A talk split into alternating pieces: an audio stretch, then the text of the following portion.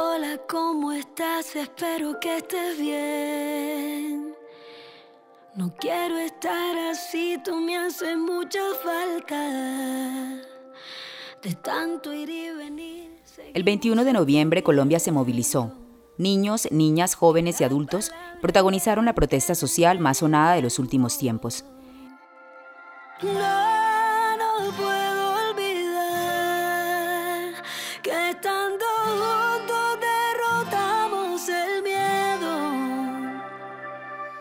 El paro nacional caminó. Las cacerolas hicieron ruido en contra del gobierno de Iván Duque. Todos los sectores fueron una sola voz y pretenden seguirlo siendo 12 meses después. Varios cantautores y artistas reaccionaron, se movilizaron y se unieron al paro nacional. En tiempos de pandemia me junté con ellos para preguntarles cómo nació un colectivo que, de la mano de César López, se ha metido en el corazón de los colombianos. Adriana Lucía, artista cordobesa, de la tierra de donde vengo, Carolina Guerra, Santiago Alarcón, Julián Román, actores, me echaron el cuento de lo que han logrado encarnar. Soy Gina Morelo y con José Díaz les contamos la historia de Un canto por Colombia.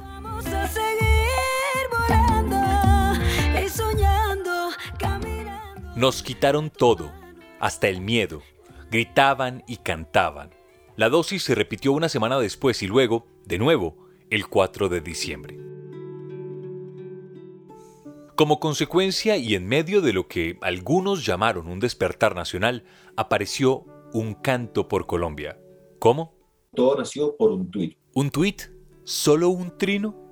Este es Santiago Alarcón, el conocido actor colombiano que le ha dado vida a personajes tan recordados como El Manes Germán y que interpretó a Jaime Garzón en la novela biográfica que se hizo sobre el recordado humorista político. A mí se me ocurrió y puse un tuit decía, venga, si los de Venezuela hicieron su concierto de la frontera, ¿por qué no hacemos de una vez el concierto del paro? Era una idea echada al aire, solo un trino que recordaba el famoso concierto de la frontera en el que estuvieron figuras como Juanes, Alejandro Sanz, Carlos Vives y Miguel Bosé. Seguro iba a quedar en el timeline y se refundiría con otros posts de otros usuarios, pero no. Bueno, el tweet se volvió una revolución gigante y todo el mundo empezó a decir que sí, que sí, que sí, que sí, y empezaron a, pues, a, etiquetar a todos los cantantes y yo ya empecé a asustarme porque eso se empezó a, agrandar de una manera, pero hasta ahora era solo un tweet.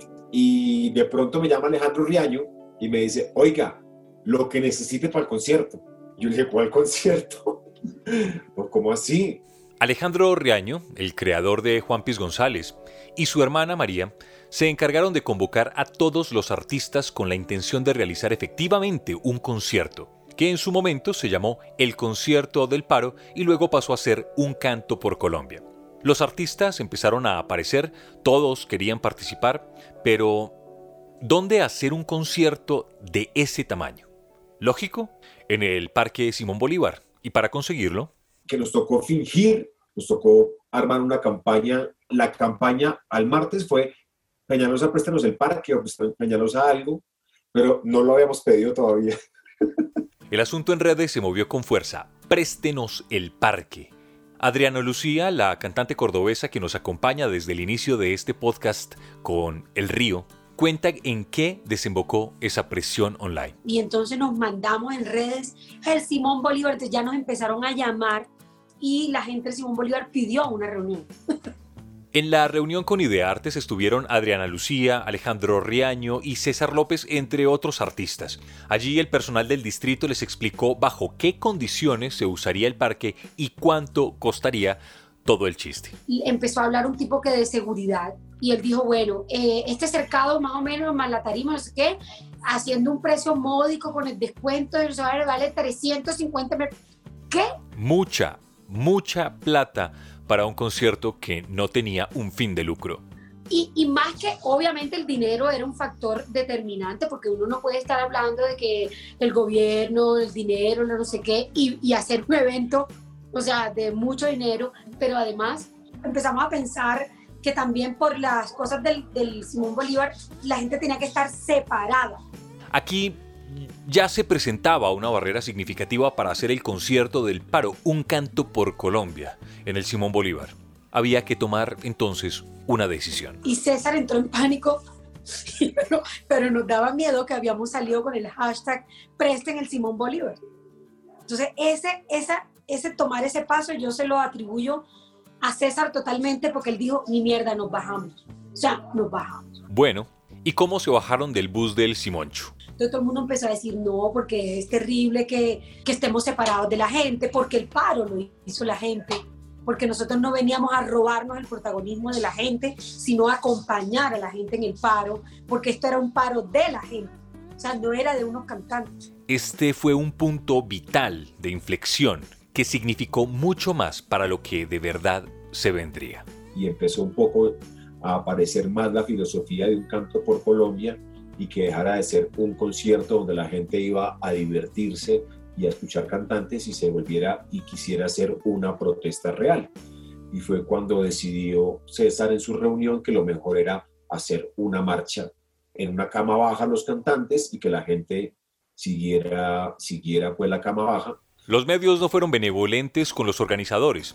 Decían cosas como del Simón Bolívar a una cama baja. Parecía que ciertos sectores obtuvieron material para atacar el evento. Cuando estábamos en la marcha, que no sabíamos los ataques, las vainas, las cosas, yo me acuerdo de haberme subido a un Uber y estaba una emisora puesta y estaban burlándose, ¿no? Uy, la chiva alegre. Pasaron del Simón Bolívar a la chiva.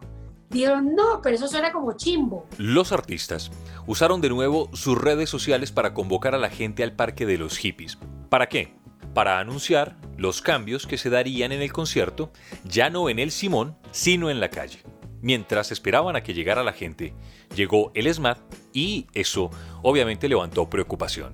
Tanto que me fui donde estaban ellos y le dije, hermano, ¿ustedes qué hacen aquí? O sea, somos cinco artistas, gatos, que nos vamos a reunir aquí. ¿Ustedes qué hacen? O sea, yo estaba que no lo podía creer que nos mandaran un camión de, de SMAT para un anuncio. Además que nuestra fuente había sido nuestras redes sociales.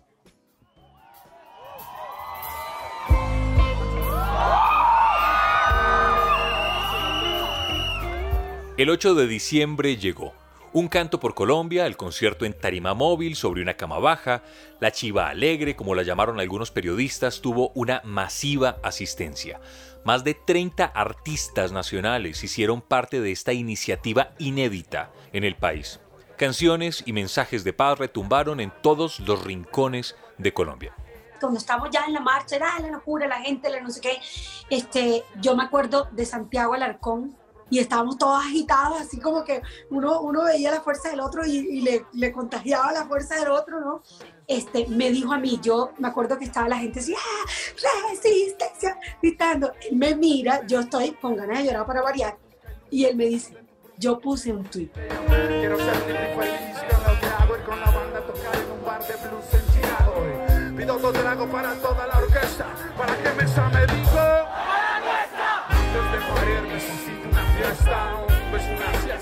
De toda esta emoción y movimiento quedó un grupo, un chat de WhatsApp en el que los artistas que hicieron parte de este concierto móvil terminaron reunidos, conectados. Fue para algunos conocerse, pero para otros reencontrarse. Finalmente compartían un mismo objetivo, pero también los golpes que vinieron antes, durante y después del evento. Y me empezaron a conectar con Julián. A todos nos ponían como a los dos y hubo un día de matoneo que nos matonearon a los dos. Era como tres días Julián, tres días yo, ¿sí? Este, yo como que, y Julián había sido amigo mío hace muchos años, pero habíamos perdido el rastro. Y, y, yo dije, qué locura, el matoneo nos, no, no, nos reencuentra. Julián es Julián Román, el hijo de Edgardo, el que nos mostró la vida de Juan Gabriel, un rostro inconfundible de la televisión y el cine colombianos, promotor del sindicato de actores y activo crítico de la sociedad en redes sociales. Para el 21 de noviembre, él estaba radicado en México, donde el espíritu de las protestas había contagiado a los nacionales que se encontraban allá. Y había una movida en redes grandísima y, ya se hablaba como de, muchas cosas y, en México fuimos al Ángel si no estoy mal, éramos 4.000 personas, 5.000 colombianos, y esto se movía en redes y los mismos colombianos que estábamos allá era esto no puede parar, esto no puede parar. Pero para el 8 de diciembre, Julián ya estaba en el país, en las calles, acompañando a Un Canto por Colombia, pero como espectador. Empieza el, concierto en la cama baja, yo con ellos todavía no, no, no estaba en ningún chat ni hablaba con ellos yo me fui a, esa, a, ese concierto y yo los acompañé al lado de, de la tarima todo el tiempo, de la, de la, cama baja. Y para mí fue muy emocionante lo que ellos lograron. Dice Julián que habían entre 250 mil y 300 mil personas. También que las autoridades estuvieron vigilantes del concierto, pero no con la actitud de vida. Dije, esto se le salió de control a la policía, deben estar muy asustados cuando llegué al parque de los hippies me encontré con un grupo SMAT también muy grande, eh, muy agresivos, pero aparte muy agresivos buscando que pasara algo. De hecho, uno de ellos pasó y me dice a mí, llegaron los marihuaneros, a esta gente hay que matarla. Al escuchar eso, su reacción fue inmediata. Yo saqué mi cámara y me fui detrás del policía, todo muy bien cuadrado, él se mete en el CAI y me cierran entre varios policías con sus escudos y yo grabando, yo, eh, repetí, repetí lo que me acabas de decir. Y me di cuenta que les generó una incomodidad, pues porque ellos querían que pasara algo, pues para decir que estas movidas no sirven para nada. Apenas un tiempo después, Julián es invitado al chat a ser parte del colectivo de artistas que había logrado hacer un canto por Colombia. Me volví a encontrar con Adriana en, en el estreno de una serie y de pronto Adriana me escribe como, mira, queremos meter a un chat porque queremos hablar unas cosas. ¿Te interesa? ¿Quieres? Es la misma gente. Y yo, pero ya, o sea, métame ya. Pues me encuentro con este combo tan, tan chévere y pues a todos los conozco realmente. La historia de Carolina Guerra, esa Carolina, la de Da Vinci's Demons, la de Somos Uno por Chocó, la misma. El 21 de noviembre también marchó, pero lo hizo frente a la Embajada de Colombia en Londres para la segunda. Ya estaba en el país.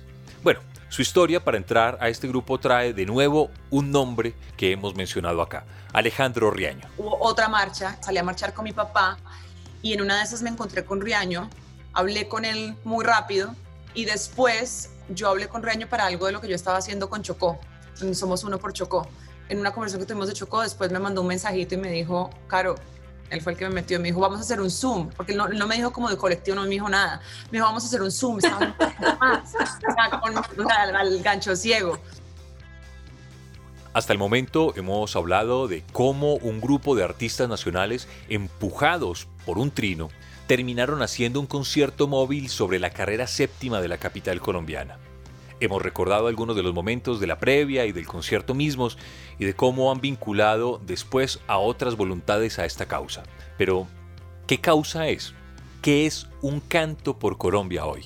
Nosotros somos un movimiento ciudadano que representa la voz de la gente que no son propuestas que nos inventamos nosotros cuando, cuando estamos llenos de razones o hasta que vemos la vida, son cosas que hemos escuchado de toda la gente y nosotros las recopilamos, pero no es nada que nosotros proponemos nuevo, ni estamos inventando el agua tibia, ni estamos filosofando sobre, no, nosotros simplemente recogemos lo que todo el mundo dice. Ciudadanía es un concepto en el que coincide Carolina Guerra. Yo creo que somos parte como de, una ciudadanía exigente, indignada de una, ciudad, de una ciudadanía que entiende el, poder que tiene, no como artistas, sino como ciudadanos, y que entiende el poder del arte también. En ocasiones es difícil ver a los actores y actrices, a los músicos profesionales más allá de su faceta artística. Es una especie de idealización que perfeccionamos a través de los medios. Hay veces en las que ellos también terminan rondando ese círculo. Pero yo siento que los artistas eh, siempre hemos estado, y todavía sigo creyendo lo mismo, muy alejados de la realidad nacional. Es decir, nosotros en algún momento nos dedicamos a, montarnos en carrozas para, que nos, para, para, saludar a la gente, incluso para que nos aplaudieran. Nos dedicamos a ir a eventos donde éramos los protagonistas, nos dedicamos a recibir premios, pero poco nos importó la realidad nacional. Y cuando unos artistas como, como nosotros y como los que hay ahora, que son un montón, eh, deciden dar su opinión y además de eso manifestarse y además de eso mostrar la cara, pues eso genera un rechazo inmediatamente. ¿Cómo así que existe un colectivo de artistas y que, y que se manifiestan en este caso contra el gobierno o contra las políticas del gobierno? ¿Cómo es eso? Pues sí, eso somos. Sin embargo, un canto por Colombia es más. Adriana Lucía lo cree yo no creo que un canto por Colombia seamos nosotros. Nosotros somos voceros de algo, pero un canto por Colombia es mucha gente. O sea, ya un canto por Colombia es mucha gente y no solamente artistas. Un canto por Colombia está en, la sociedad civil. Cuando uno entra a las redes y ve que ya la gente se identifica, arroba un canto por Colombia y tiene Colombia en alerta roja y todo, uno dice, esto ya es un movimiento ciudadano. Y aunque no son ellos, sino muchos más, al menos sí se han convertido en los rostros con los que muchos identifican la iniciativa, pero porque ha sido necesario en un país en el que obligan a callar a tantos o el temor hace bajar la mirada. Ojalá nosotros nunca apareciéramos. Ojalá lo que apareciera fuera el nombre del colectivo Un Canto por Colombia. Pero tenemos que aparecer. Tenemos que poner la cara. Porque es mucha la gente que necesita que nosotros pongamos la cara. Desafortunadamente en este país es así. Pero como es así, nosotros lo asumimos de esa manera y ponemos nuestra cara por el país y lo que pasa aquí es que, digamos, no somos, no somos los únicos, hay un montón. Hemos encontrado cómplices personas, artistas que nos duelen, que nos duele muchísimo lo que sucede en el país. Estos artistas entienden el lugar que ocupan. Saben que su posición les otorga ventajas frente a otros que no tienen la misma visibilidad. La fama, que es una cosa, les ofrece posibilidades que no todos tienen, pero el sentido social, que es otra cosa, no tiene nada que ver con la fama. Muchas de las cosas que nosotros queremos y soñamos, muchos de nosotros las tenemos más privilegios que muchas personas. Pero eso no puede ser un impedimento para uno entender que se puede ver en las necesidades de las otras personas.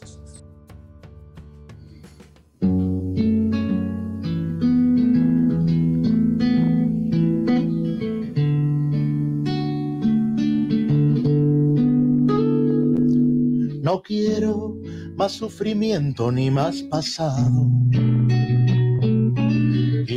en un país tan convulsionado como Colombia. Y justo en un momento de convulsión nació de un trino y de una suma de dolores un canto por Colombia. Un colectivo artístico conformado por músicos, actores, humoristas. Ellos tienen posturas firmes y críticas frente a las políticas sobre las que se rigen los destinos de la nación y la manera en la que esto afecta a la ciudadanía.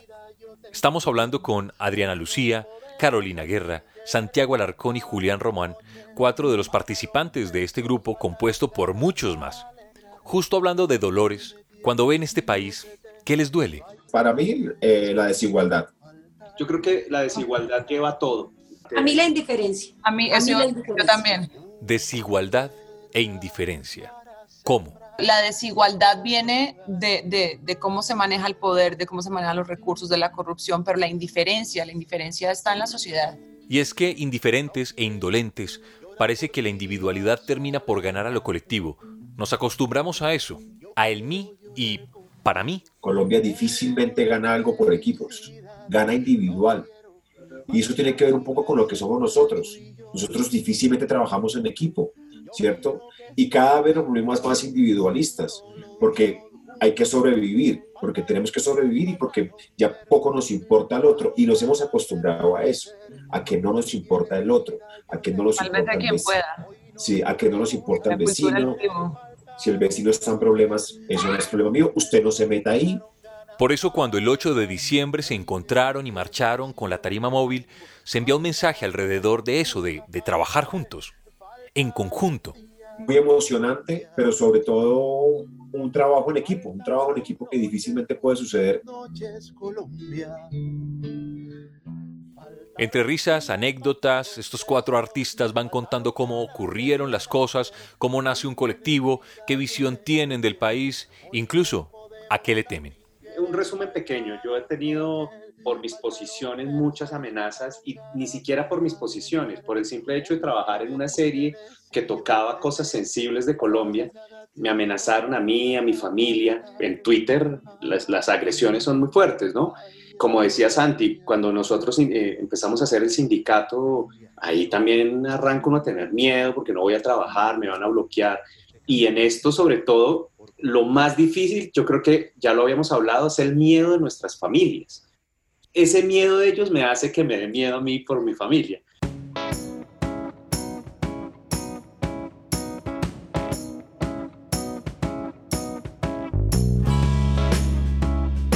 Las amenazas, las intimidaciones que han recibido en redes sociales plantea un panorama en el mundo físico, en el real, que hace prender las alarmas, en algo tan simple como poder ir a otra ciudad.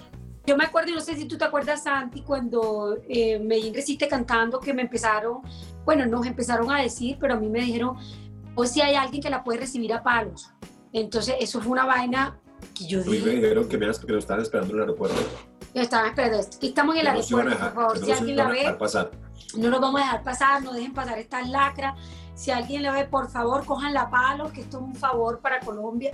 Y como que ese día yo dije, pucha, no puede ser. Y si me encuentro un man, ¿verdad? Que me va a dar palo, o sea, en serio. Pero también hay momentos memorables, personas que con una palabra llenan de energía, de fuerza para seguir empujando. Todos tienen un bello recuerdo con alguien que les llenó el tanque, que sin saberlos reconfortó y llenó de un nuevo vigor, aún en los lugares menos esperados por ellos. Cuando yo estaba en Medellín, me había quedado en un, en un hotel y yo no había salido por miedo y era Navidad, entonces me tocaba salir, pero yo salí como con, no me acuerdo, como un pantalón, me puse como un, sombrero, una cosa, yo, yo no sabía si eso me, me veía más o menos, bueno, total, yo me, estaba como súper agachada así y un señor se me acercó, un señor viejito, y dije, pucha, Medellín, señor, no, y me dice, usted es la cantante, la que salió ayer en el periódico. y yo me morí del susto. Y el Señor me agarró de la mano y me dijo, hágame el favor y no pare. Con nada del mundo vaya a parar. Coincidencialmente, Santiago también tiene un recuerdo en la ciudad de la eterna primavera. Pues digamos que en Medellín pasaron muchas cosas especiales. Y yo no sé si era porque estábamos más cerca de la gente, porque caminamos con ellos. Me acuerdo que se me acercaron dos viejitos, una pareja de viejitos, y la señora, muy alegre, me dice, yo, yo todos los días, yo todos los días, ay, yo rezo tanto por usted para que no le quiten el trabajo, porque es que usted dice tanta cosa. Pero mi hijo, vea, aquí estamos, aquí estamos mi esposo y yo porque ustedes nos sacaron de la casa. Ustedes nos sacaron de la casa y vamos a marchar con ustedes.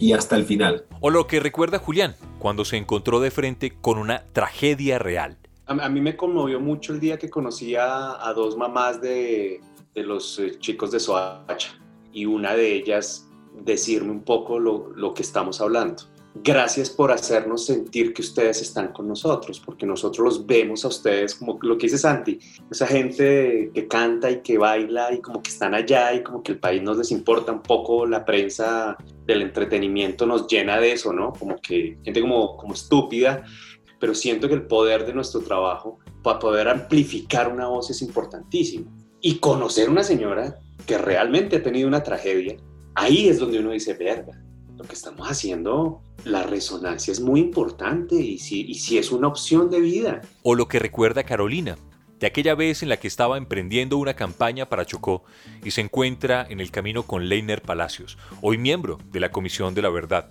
Para ella la principal duda era si anunciar que la campaña era con Leiner y otros líderes de la zona y si eso los pondría en peligro de alguna forma.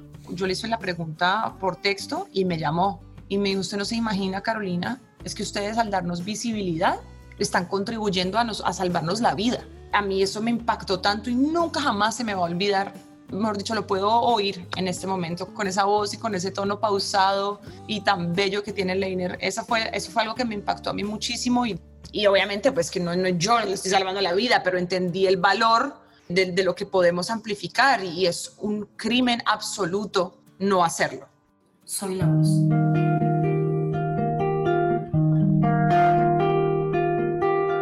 Hoy soy campo, hoy soy libre, soy la tierra y sus raíces, soy palabra que camina, no las piedras que limitan la voz de un pueblo que sufre un mismo dolor.